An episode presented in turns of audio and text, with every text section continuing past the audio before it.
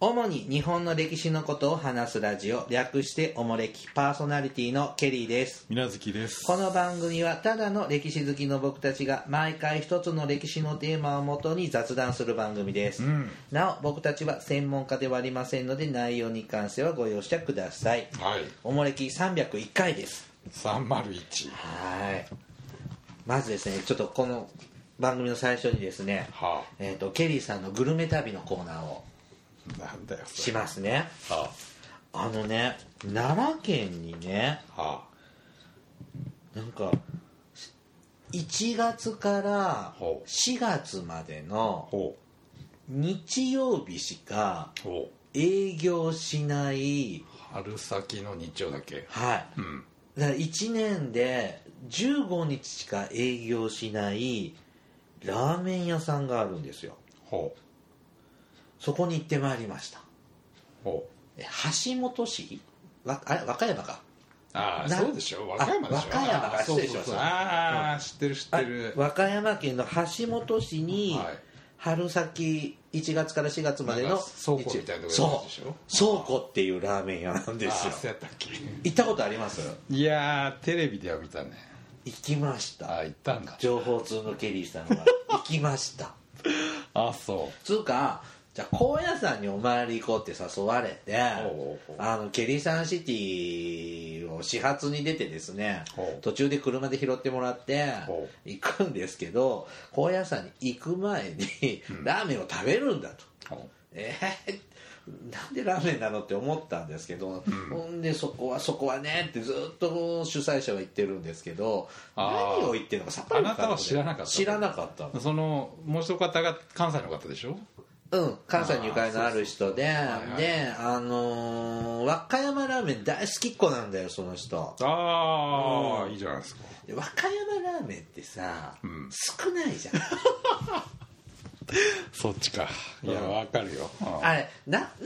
何回も連れていかれて和歌山ラーメンで和歌山ラーメン食べるんだけどなんか物足らんなちょっとあれって和歌山ラーメンは締め西物と必ず一緒に食べるとかあの締めて食べるラーメンだからそうそうがっそうそうつりじゃないんだよねそうそうでそれをさランチで食うわけよであーともかく朝一で入らないと整理券だけ取そうそうそうでも取らないと何時間も待つし下手するともうオープン1時間も経たんうちに、もう本日のスープ売り切れとかで食べられなくなるんだよって言って、もうラーメンラーメンラーメンラーメンラーメンラーメンラーメンラーメンってずっと聞かされて移動してたんですよ、うんそしたら本当に倉庫ねそうそうそうあの柿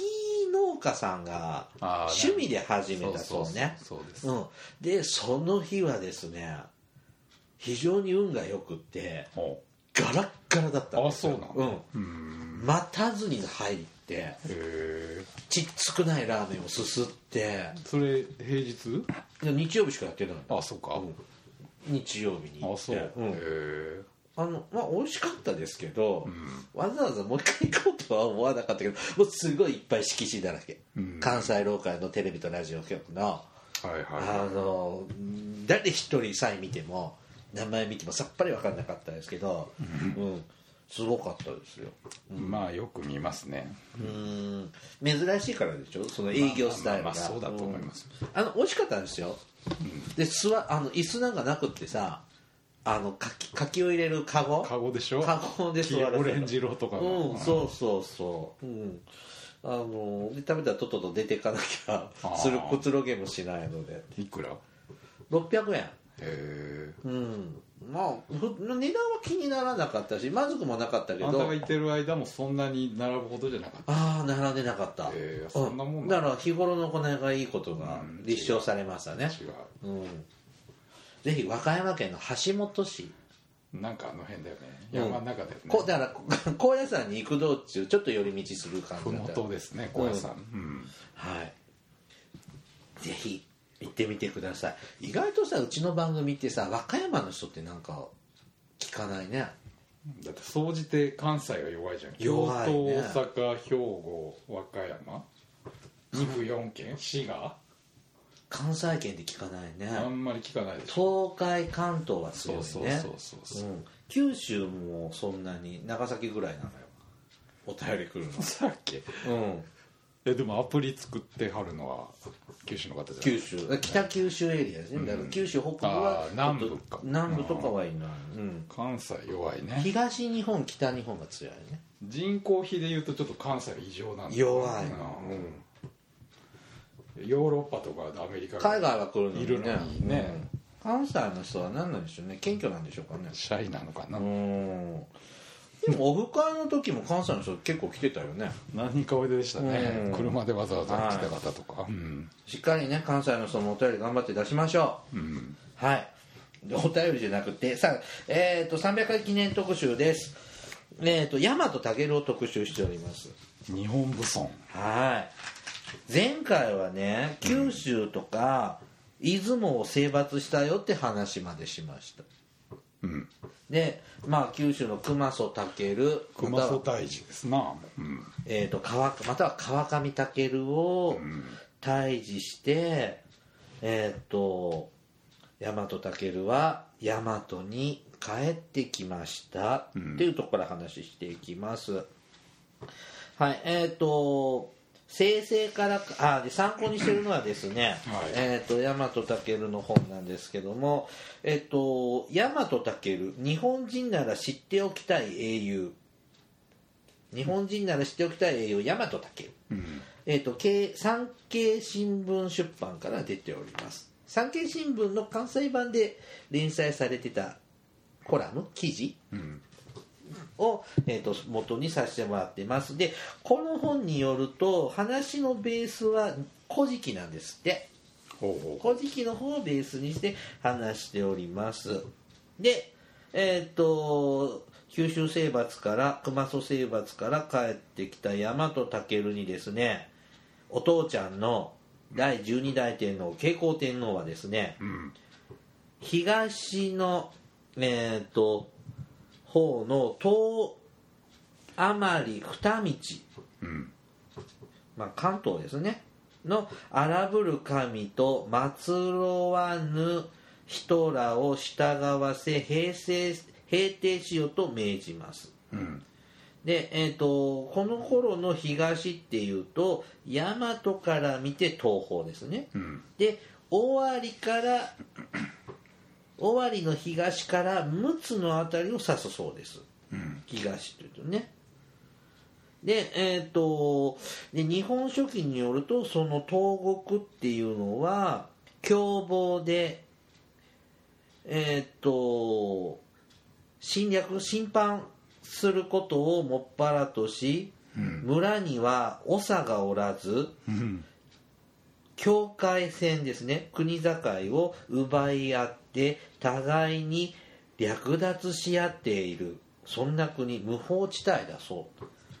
と記されていますうん、この大和武の時代の東日本はそういう無法地帯だそうです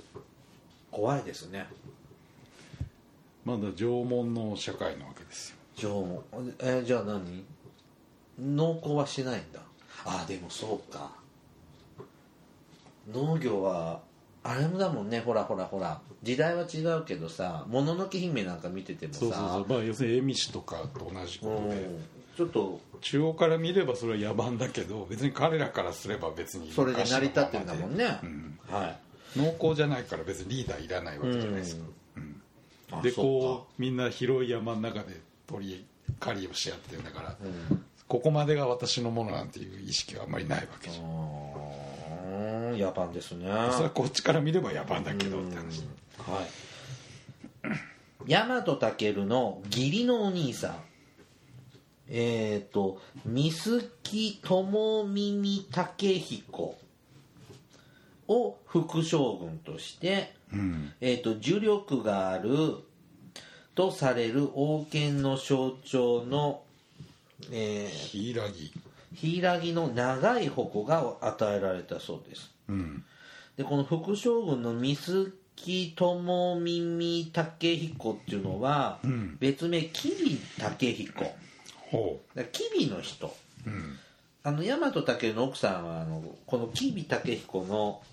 娘さんなんですよ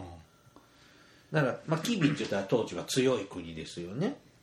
お母さんもキビの吉備の由人だね来の人でうん、この吉備のアナアナとの竹姫っていう、あのせな皇后皇后じゃなくて側室っていうの、にそういう人がいてこれが吉備武彦の娘さんがいるんです、うんわけわかんなくなってきたまあまあ義理のお父さんよ、うん、でえー、っと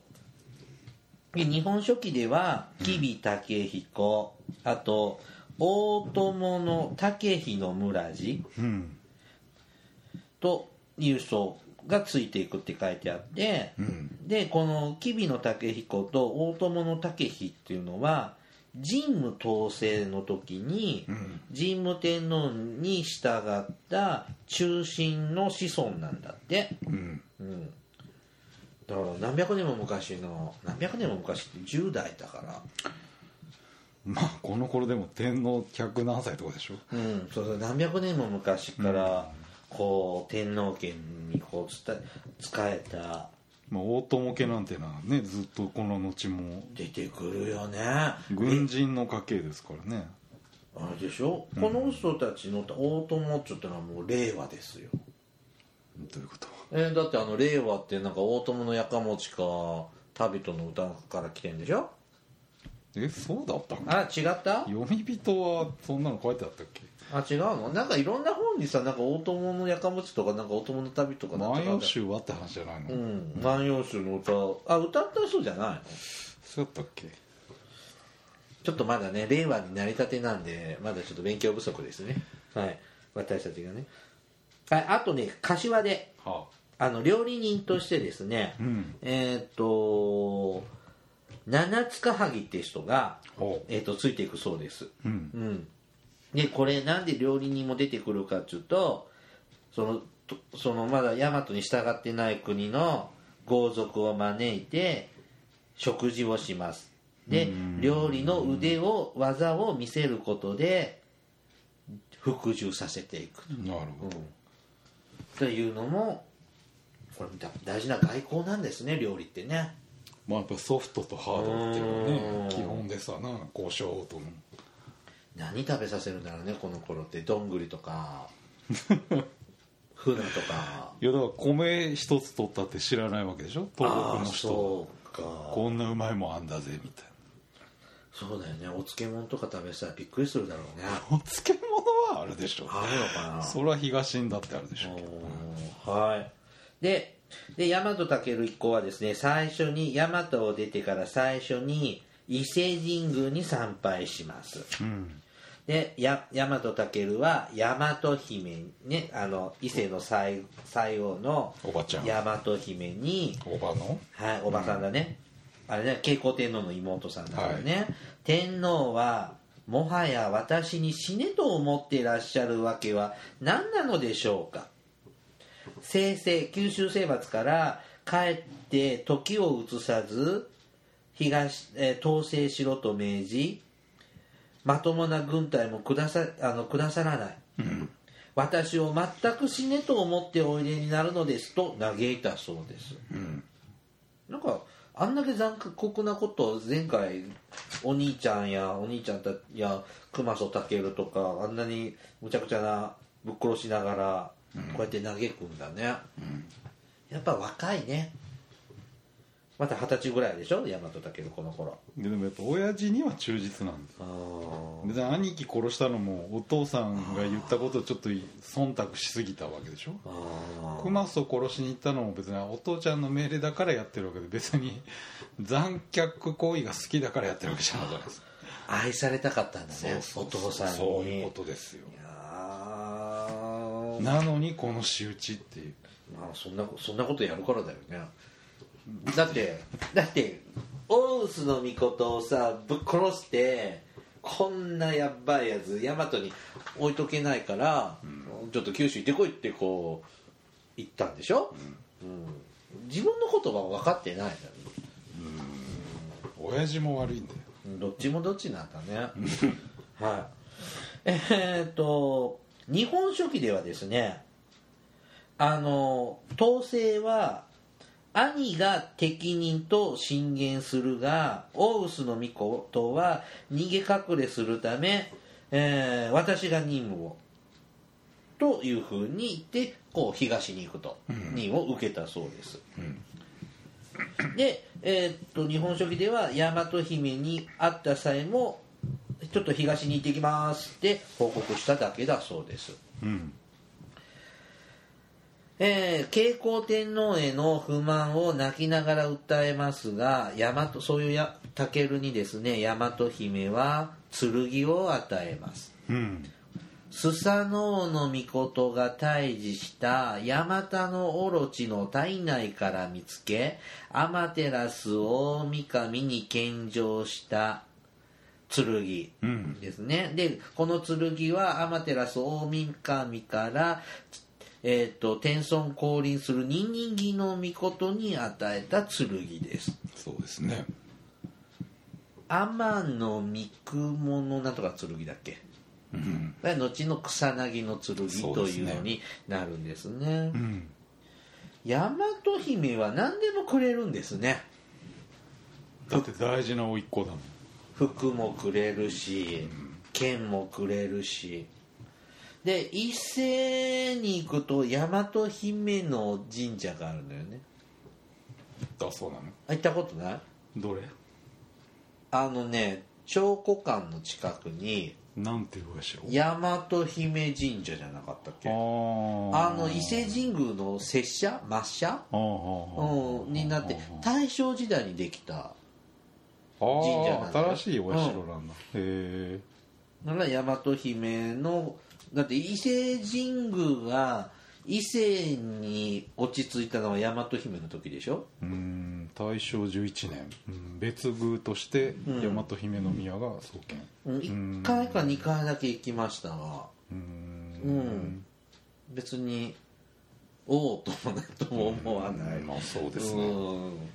やっぱ陸内空の方がおおと思いますがねはいさあこれをもってですねえっ、と伊勢の国から東へ向かいます大和武、まず最初に入ったのは山っていうのは尾張の国ですね終わりはい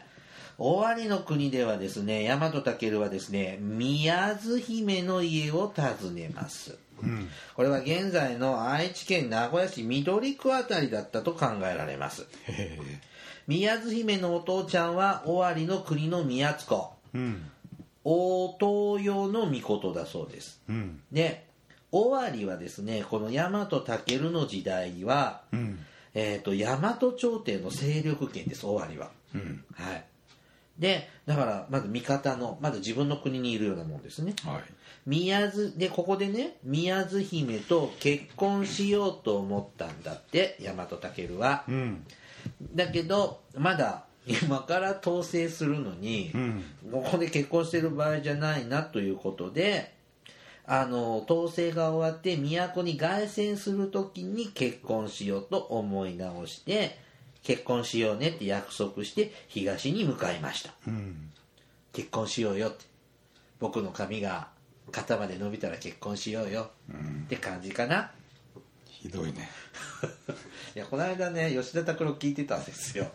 うん知らんかはい、で続いて三河に行きます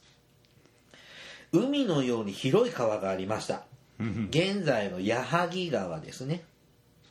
えー、と東側の岸にですねの東側の山にですね族が住んでいて、えー、とこの辺の人々を困らせていたそうです、で西側の岸に矢を作らせたそうです攻撃する大学かな、だから矢作川っていうんだね あああの川は大和武がゆかりのうんな川の名前なんですあよの辺の地名大体大和武だようねんそれ言ったら終わりダメだよいっぱいその話が出てくるからね、はい三河こんだけ続いて駿河に入りますとうとう見なかったね駿河に入りますうん凶暴な神がいると聞きその野に入った入りますうんすると国の宮津子がうん野に火を放ちましたうんね、凶暴な神あのこれがねあの凶暴な神っていうのを神様ね凶暴な神様っていうのをあのちはやふる神と言います、うん広瀬すずですねうんであのーまあ、このねく野原を草原を燃やしちゃう話なんですけども静岡県の焼津市とされていますそうですねでこの焼津はですねあの前あの清水次郎町の時も出てきましたけど昔からね天然ガスが湧き出るんですってうんだから燃えやすいよね天あー草っぱらじゃないんだ、うんでも草薙なんだから草でいいんじゃないいやだからあのこのね火を放った国の宮津湖って、うんこうやって書いてあるだけで固有名詞が出てこないんですよあだから犯人がわからないの宮津湖しかあうんだから本当はその自然現象ってことじゃないのかってそのあー自然現象のの、うん勝手にあの山火事みたいなはあはあはあ感じだったとも取れるわけですああだから神だから自然現象だじゃないのうんだからその辺がその野焼き山火事にならないようにこう平定しないとうんっていう話なんじゃないかなとも僕は感じましたなるほどでこの駿河はですね当時の大和の勢力圏の西の外れにあたりますうんだから尾張はもう完全に安全圏だけどうんやっぱ駿河だと微妙になってくるんでしょうね最前線ですねうんでまあそういう地域で、えー、と火攻めに遭うわけですね大和武はうん火火打ち石の入った袋とともに草薙の太刀で周囲の草を刈り火打ち石を使って迎え火をつけて火の勢いを外側に向けますうんそしてあこれ5時ですね窮地を脱しますこれがその草薙の剣って呼ばれるそうですねあの語源ですねでちなみに清水今の静岡市清水区だね、合併しちゃったから清水区の清水区には草薙っていう地名があるんだって駅があるじゃんあそ東海道線にあるじゃんう感触止まんないよね海賊は止まんないかじゃらあ僕多分秋出す頃だよねこれね青春18切符で西からひ東京を目指す時にそれ人によると思うえだってさ浜松までは割と快速でスムーズに行けるじゃんでそこから熱海までひたすら鈍行じゃん18切符ってもうこの静岡ぐらいでちょっと飽きてくる頃じゃないなんだろうあんた古代好きなんじゃないのうんだから言ったよちゃんとト草ロイシ薙なんていう地名知らないの知らなかったマジではい。えっ、と、火の手から脱した、えー、大和武は、罠にかけた国の宮宮津子らを切り殺し、うんさらに火をつけて焼いちゃったそうです。おうはい。また乱暴ですね。うんで、さっき出たこの、駿河にいる凶暴な神、 ちはやふる神ですね。これ、まあ、荒々しいって、ちはやふるっていうのは、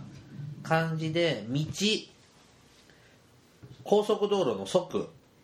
うんに振る、手を振るの振るですね。うんで、ちは、ちはやぶると言います。うんで、えっ、と、荒荒々しいという意味があります。ちは荒々しい神という意味ですね。で、和歌では、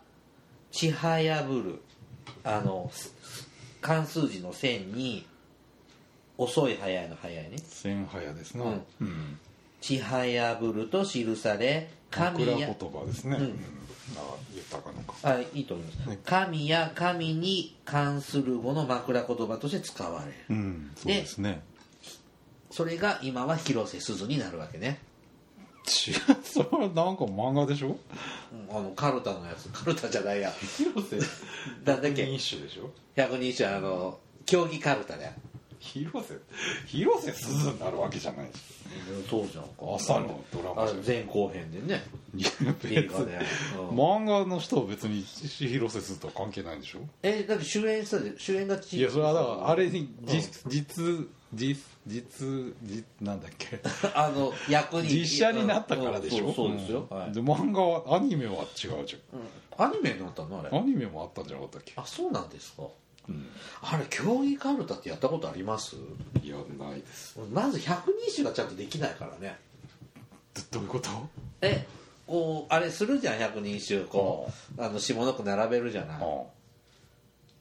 だってこれちゃんとな下の句ちゃんと覚えてないからあ聞きながら探すじゃんうんあーでそうね大体じ手元のこの自分のとこにある5枚ぐらいはそうそうちょっとチェックしといてまずそこ見たら「はい!」って取るけどあとないとこ探して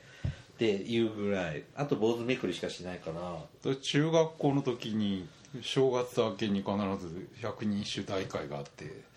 え必ず全部覚えなさいっていうのえ水月中学校がはそうそうそうへえあうちもやったよ、ち高校の時夏休みの宿題で百人一首覚えろってなそうっでしょて古文でで新2学期にテストだったのよ、ん96点でうんあのクラスで1番取った4つ間違えたんだうん2つだったかな1個2点だったと思ったんだけど、うん、クラス1位だったよ、うんうん、もうその途端忘れたよね、うん一1日1個覚えようえじゃあ1日2個覚えようとかなんかやってたあうあんそうそうでやってたよまあだから競技みたいにねあのなうんかんできな綺い麗に並べてじあんなのしたこゃとなないいけどねまああれでちゃんと百人一首覚えてないとダメだもんね、全部はねまあ、普通のカルタでも精一杯だもんね今ね普通のカルタってどういうこあとイロハカルタ、ああいろはカルタうん、ほらドラえもんカルタとかさアンパンマンカそルんタなんと知からへんの分からへんやんなあんなの、まあ、負けるもんね子供に勝てないもんねなああれはほらなんか瞬発力じゃないですかはい、記憶力もないじゃんか、あ神経衰弱もできないもんね今ね、子供と勝負するとダメですよねさて、えっと、静岡に日本平とか日本坂っていう地名がありますねありますよね、んでこれは大和武の伝承からちなむそうで、うんで大和っていうことは日本ってことだよね、はいはいはいっていうところで日本平日本坂日本坂トンネルっていうもんねそうですねあの高速透のね明のうん長いトンネルですね日本平ちょっとなんかいちご狩りができるとこそれ久能山でしょ、あ久能坂かはい失礼しままあ、した、近いけどねはいですね、あとこのひひぜめのエピソードは、まあ、この焼津が有名なんですけども、んえー、とこの後に出てくる相模の国とかおうそこでもねこのようなエピソードがあるそうです、うんうんまあ、みんなひぜめが好きなんですね東お国の題人ははねそういうはい攻め方がポピュラーだったんでしょうな、はい、さあ続いてはですね東の国関東に入ってまいります、まずは相模の国です、うんねえっ、と日攻めの謀略を打ち返り討ちにした大和武は東へ進みます、で走り水の海を渡ることになります、うん三浦半島から房総半島へ、えー、と渡ります、浦賀水道を渡るってことですね、東京湾の入り口ですね、で西暦の771年だから奈良時代に武蔵の国がうん東山道うんあの五期七度の東山道に、えー武蔵の国が東山道から東海道に編入されるそうですねとななんていうの配置換えがあるんですね配所属う外ん所属外か、でただそれより以前は、うんえっ、と相模から浦賀水道を渡って房総半島に渡るのがそうそうそ東海道ううんなんですか阿波の国から上総下総に入るのが元の東海道ですねでまあこの武蔵は湿地が広がってるので歩きにくいので海渡ってうん房総半島に渡っちゃった渡っちゃった方が行きやすかったみたいですね当時は、うんでこの浦賀水道最短距離は7キロ程度ですが、潮の流れが激しい難所でもあります、うんこれを大和武田は渡るわけですね、うんはい。えーっと、その渡りの神、この浦賀水路の神様は、波を起こし、船を巡らし、うんへ進み渡らず、うん意地悪するわけですか。そうですね大和武はそれほどの苦難を予想していませんでした飛び越えてでも渡れるほどの小さな海と侮っていたところ突然暴風が襲うわけですねうんやっこ巫女に代わりて海に入らんと妃の音橘姫の御事が言いますなんか初めて出てきますが奥さん連れてきてたんだねそうですねこの人は異性の人だよね音立花亀山とか鈴鹿の方の人だよねあそうなんだ、うんへだからその伊勢の国で目取ってついてきてたみたいえああこの人の途中でうんあれしたんだ目取ってんだね宮津姫は結婚しなかったけどやめたんだうん音立花姫は知らない間に結婚してましたねうんで音立花姫が身を投じると海に受水すると荒波は収まりましたうん夫は任務を成し遂げ天皇に報告しなければならないから自分が身代わりに受水すると言って言ったそうですね、うんやっぱさあのー女女性が海に行くのってなんか縁起が悪いみたいなのってああ東西西洋問わずあるよね、うんそうですねなんでなんだろうねでも海さんもいるけどねうん海さん女なのにねえっ、と海に入る時「姿畳八重」「姿畳八重」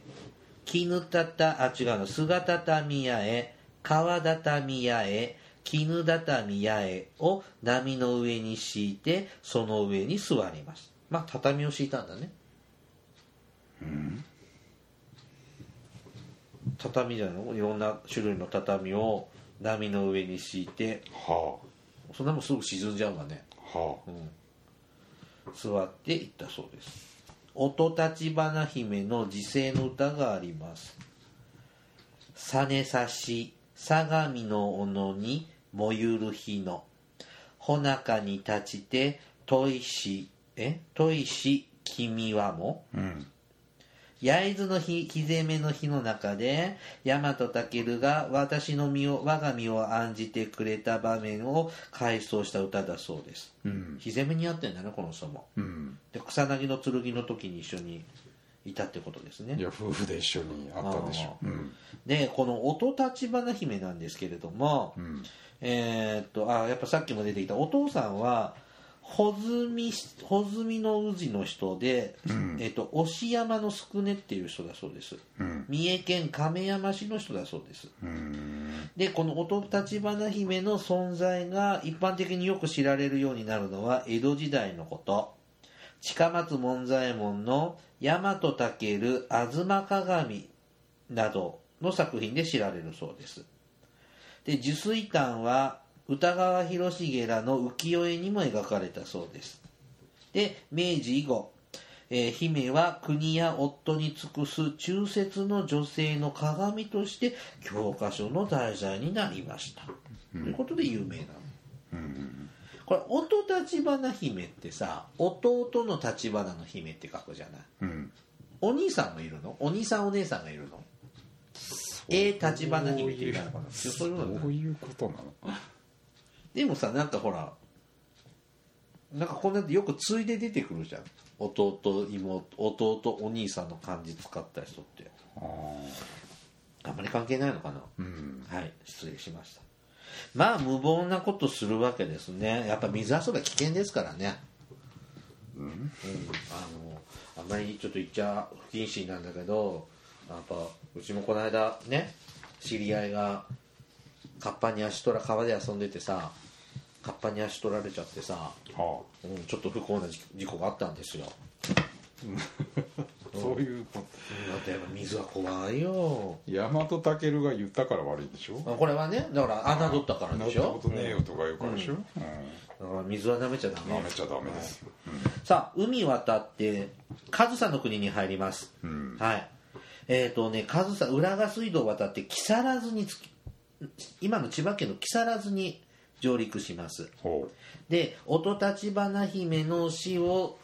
悼んでしばらくこの地にとどまります、漂着したいや音立花姫の袖を見つけちゃった大和大和健はですね「君去らず袖しが裏に立つ波のその面影を見るぞ悲しき」うはあで読んだんですなるほど、ね、ここから木更津の地名になっていくはあ君去らず君が去っちゃって袖ヶ浦っていう地名もあるねそういえばあそうなんだ多分そうでしょう袖ヶ浦ナンバーってあるじゃん千葉県あ見たことあるあうあん多分そうなんでしょうねあーじゃあ千葉のあの辺はそう大和健で出来上がってるんですね、なるほどそういうことかはいもうちょっといっちゃうねだいぶ時間経ってるんですけどもうちょっといっちゃいますはいで次陸奥に入りますで房総半島から先の遠征で、えーと恵美市やいや山河山や川の荒ぶる神を平定していきますがどこをどう平定したかは書かれていませんで「日本書紀」では上総の国から海路海船で一気に陸奥まで行っちゃうそうですうんでえーっとこの上陸地が鷹の港竹の水の門って書いて鷹の港うん現在の宮城県のし七ヶ浜町はい七ヶ浜町ってとこですうんで、えー、とここではですね多くの恵美氏が迎え撃つ構えで集結していましたが大和健の船を見て威勢に恐れをなし勝てないと悟ってことごとく弓矢を捨てたそうです恵美氏は「もしや神様ですか?」と尋ねたため「我はこれあら人神の子なり」うんと言ったそうです恵美氏たちは着物の裾を上げて海に入り船を引いて岸につけてくれたそうですうん大和健は降伏した恵美氏たちを許し狩猟だけを捕虜として追従させましたうんでえっ、と日高見国うんを統制の極限としてか帰り帰るそうですようんうん、でこれお日様が高い低いの高く見える国日が昇る東方の国という意味の国があったそうですうんでえーっと最北はですね岩手県の一関じゃないかと考えられていますうん当時いや奈良からうん岩手県の一関って言ったら、まあ、岩手県の下の方だよね、うんそこまで行ったんだねまあ、前方後円墳が大体この辺まで分布してるから、まあ、大和政権の勢力圏っていうのは大体岩手県南部ぐらいっていうほーから、まあ、あながち嘘じゃないって話だよねおーだから福島岩手ぐらいは確実確実は言えんけ、うんないけども影響を受けてるんですね、まあまあそういう話が下地になってうんこういう神話になったんでしょうねはいであと日立の国だんだん今度は南に帰っていくんですけども、うん日立の方に寄っていきます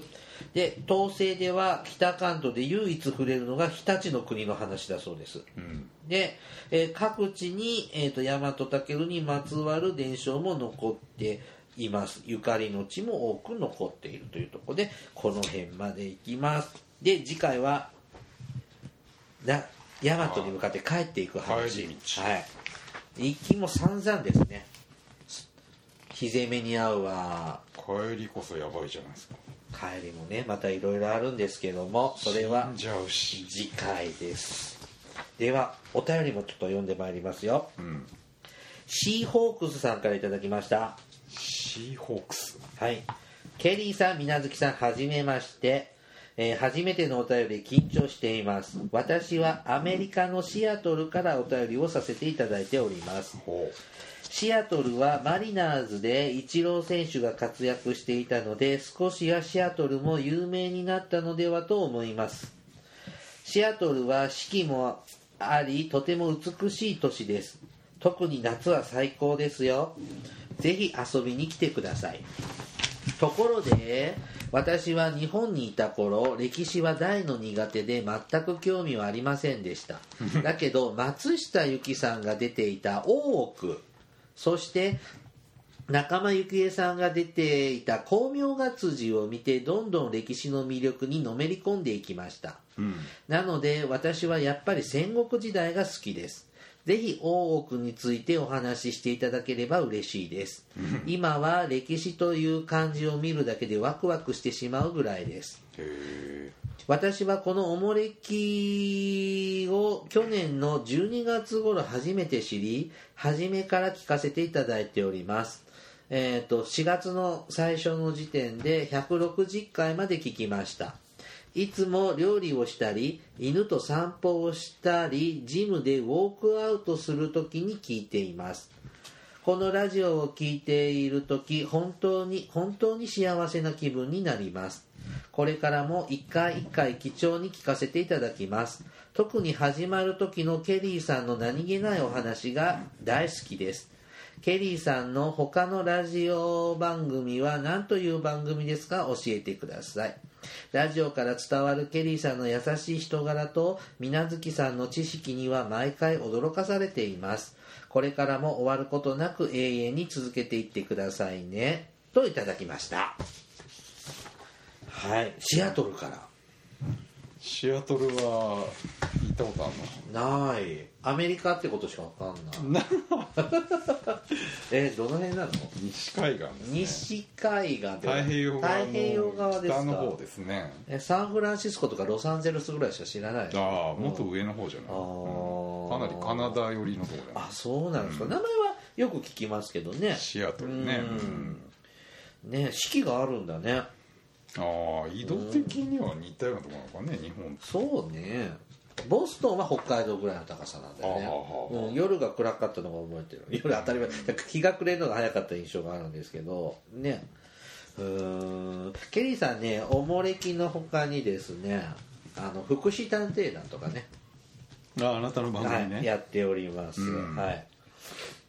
また全然違う話をしております違うねうんまたよかったら聞いてみてくださいはいさあ続いてもう一丁読もうかなあずささんからいただきましたあずさささんはいケリーさんみなずきさんはじめましてたまにツイッターにコメントをしていますあずさと申しますおもれきを聞き始めて1年弱ですがいつも楽しく拝聴しています最新回は漏れなく聞いており過去回も遡ってアプリで聞いていてようやく100回目まで聞き終わりました100回目まで聞き終わったらお便りを出そうと思っていましたので、ようやく、えー、と、書くことができました。これまで印象に残った回は、ケリーさんのおじいさんの台湾の話です。これからはたまにお便りを出しますといただきました。はいはい。あの、広州の思い出ですね。台湾におうちのじいちゃんが、なんか人気あるねこれね、あれでも、あんなリアルな話しないもんね。あーこう資料を見てみたいな話が多いですけど、僕のおじいちゃんの回想録ですからね。初期の名作うん、初期の名作もでうすええっね。ちゅうはい、いただきました。ありがとうね。じゃあもう一丁までいけるな。えっ、と、北節のバービーさんから。北節のバービーはバービーってあの人形だよね。それか、あのフォーリンラブのバービーかな。ああコメディアンうの、でも北節なんだん。うん。北節ってどの辺を言うんです摂の北ですからなんていう姫路とか違うののいやいやもうちょっと。摂京都大阪間のなんあそうかそうか高槻とかああはいはい僕あんまり行ったことない京阪間って感じですねううんんはいケリーさんあこんにちはおもれき初回から聞き始めて今80回ぐらいですうん趣味があ興味が同じでとても楽しく聞いていますが時々突っ込みたくなる時もあります明らかな読み違いの時ですストックイン音量、んやクスコの辺のところを聞きたいですうん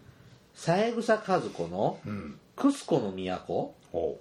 は史実をもとにした創作とは思いますが面白いですということです、ストークインっていうとあの源平合戦の時の人うストークインストーク店は源平合戦あの白川郷白川いや違うでしょ上いやあの方言の乱方言の乱の時でしょ源平合戦の時じゃん源平合方言あれ戦源平の戦いって普通自称寿衛の乱じゃないのああそうだ私はもうあのそういう平の清盛からのあの辺の方時代言のこのと乱で負けてあれでしょ、廃流になった、うんあの四国に流されちゃう人だよそうねそうそうクスコの辺は桓武天皇の奥さんの話だよねうんあれクスコって違うの帝勢天皇佐賀天皇のライバルあれそうだっけ、あ失礼しました、まあ、平安の初期や後期の話ですねなあそうね、はういん、三枝和子さんってやると僕存じ上げなんですけど分かんないはい本が出てるんだよねまたちょっとチェックしてみましょうかね、んはいもう一丁最後なんだっけこれあの花散る里でしょ「源氏物語」に出てくる人だよそうねですねはい300回おめでとうございますいつも家族で聞いています家族で家 族ではい、おもれきのおかげで子供が私立中学に合格することができました歴史が苦手な子供もおもれきを聞くことで楽しく歴史に興味を持て、えー得意科目になりましたマジかよこれからも小さな子供たちから大きなお兄さんお姉さんのために末永く番組を続けてくださいといただきましたうん本当にこんなんでこんな話こんな番組で中学受験の役に立つのかしらね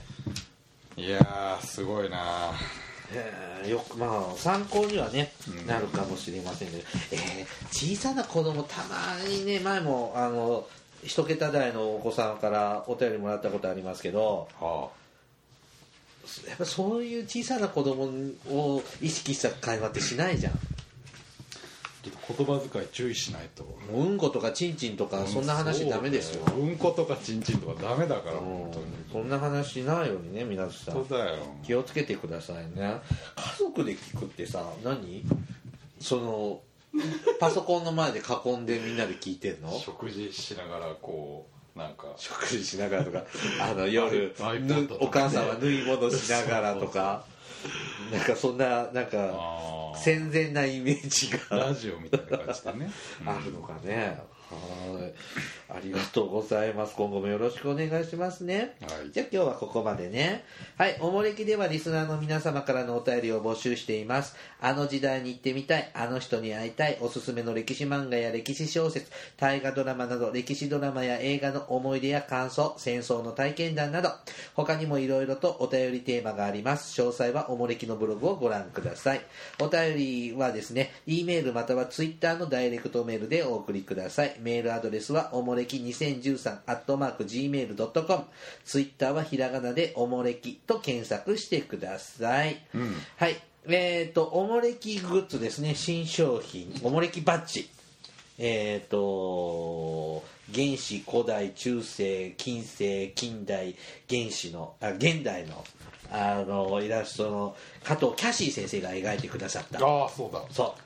うエロホラー漫画家の加藤キャシー先生すごいエロホラー漫画家ですね、うんあのーが描いてくださった、あのーイラストが缶バッジになっておりますえっ、と6種類が入った